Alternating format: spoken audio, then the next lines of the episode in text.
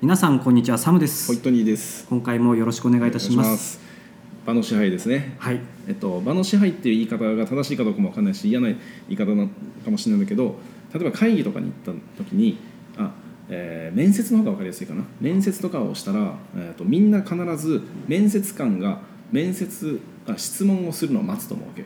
はいでこの面接という場を支配してるのは面接官なの。はい。あなたを査定しますよっていうことでそのつもりで来てるし、うん。だから面接のマナーとして、えーは座ってくださいって言われれば座っちゃダメとか椅子の横に立ってなさいとか、うん。でなんかお辞儀の角度はこれぐらいとか。でそれは、えーこう面接という場を支配している支配者に対しての礼を尽くそうというゲームだと思うの。おわあ面白い見方する 実際そうですもんね、うん、実際そうじゃん。でその面接の、えー面接をしている場の支配をしている人には目的があって採用してるから、はい。この人たちの事情があるじゃない、うん。例えば増員をしないといけないのか補充をしないといけないのかそれが緊急なのか、えー未来への投資なのかっていう何かしらの理由があってでそのための指標をを、えーなんか評価ポイントを持って面接をする。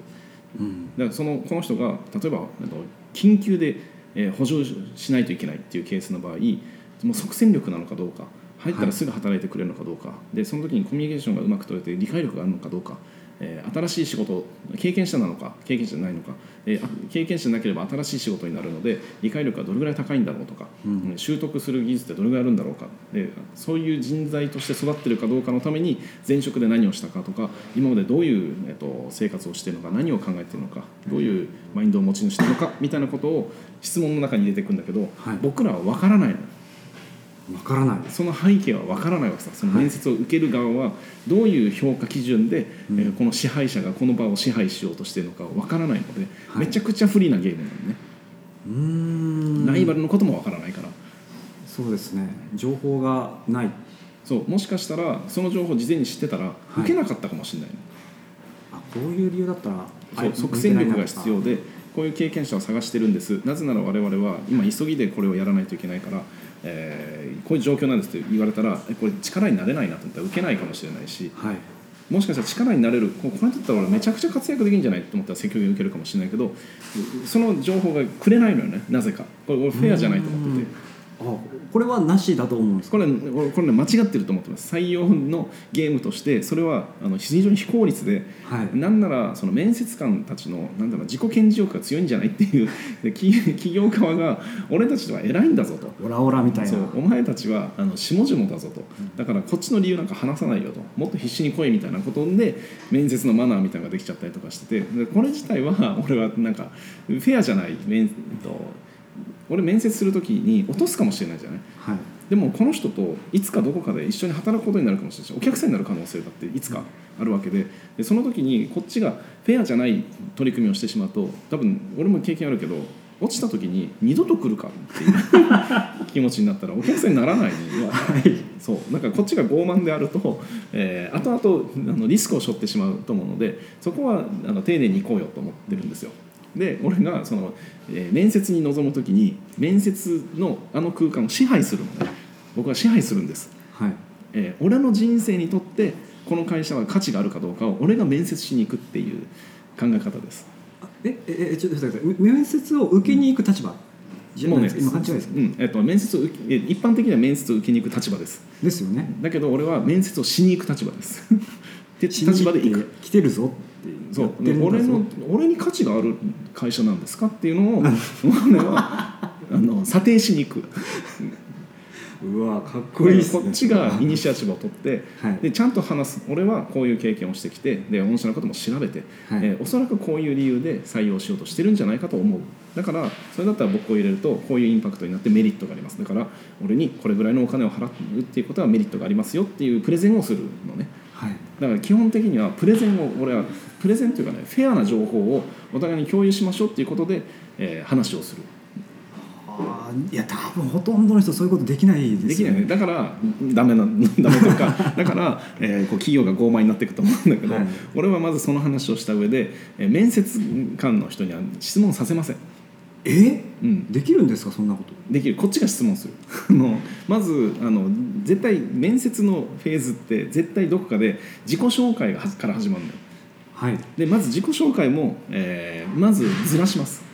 ずらす？うん。うんとね、えー例えば、えー前にもうだいぶ前だけど東京の会社の面接を受けた時は、えー、と面接室で待っててくださいねって言われてそこがあの高層ビルに入ってるところだったから俺ずっと窓際に立ってたのね。はい。だから後ろからドアがガチャって開いてでこう入ってくるのを見てあ一瞬バッと振り返ってここから見るとなんか東京の会社だったら東京にもあの辺緑とかあるんですねとかって言うわけ、はい。でその横にほなんかお墓とかあるんですねみたいな。上から見える視界の話とかに一回するわけよ。そしたら面接官の人たち窓際に来るわけはいそうですね。であうん本当だあそうお墓あるんだとかっていう話で一回面接っていう場をずらして今日を狙うわけよね。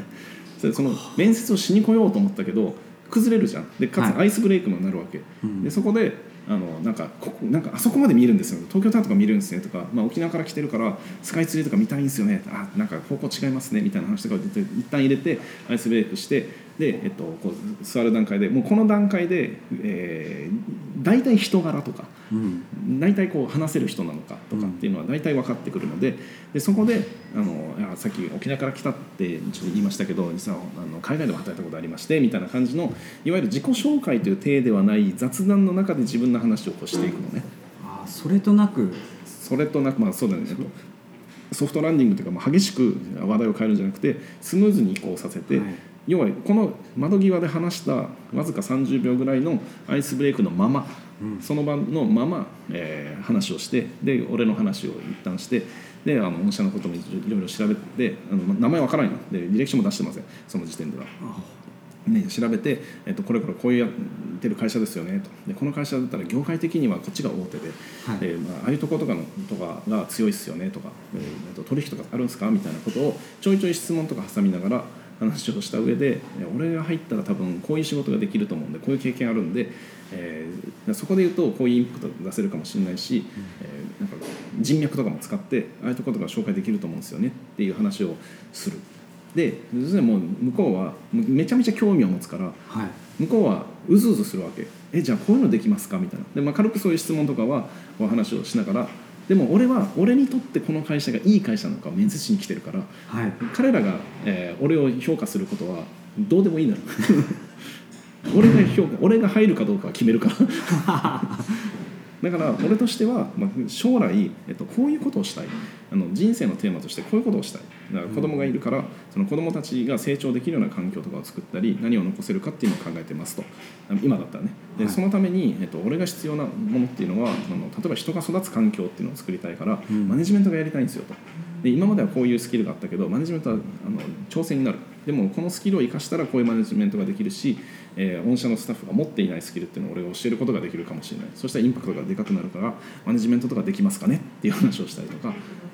で今までどういうマネジメントされてきたんですかとか、えー今その、えートップに立たれてる方っていうのはどういう、えー、と働き方とかを推奨していて、えーどういう事業計画でそのこの先どこに向かおうとしてるんですかみたいな質問をする。それがベクトルがずれてれば俺は入社する意図が意味がないじゃん。はい。自分の人生とずれてる。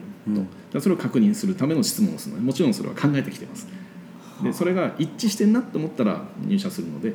で、えっと、そこまでの話をずっと俺がリードします。質問をずっとし続ける。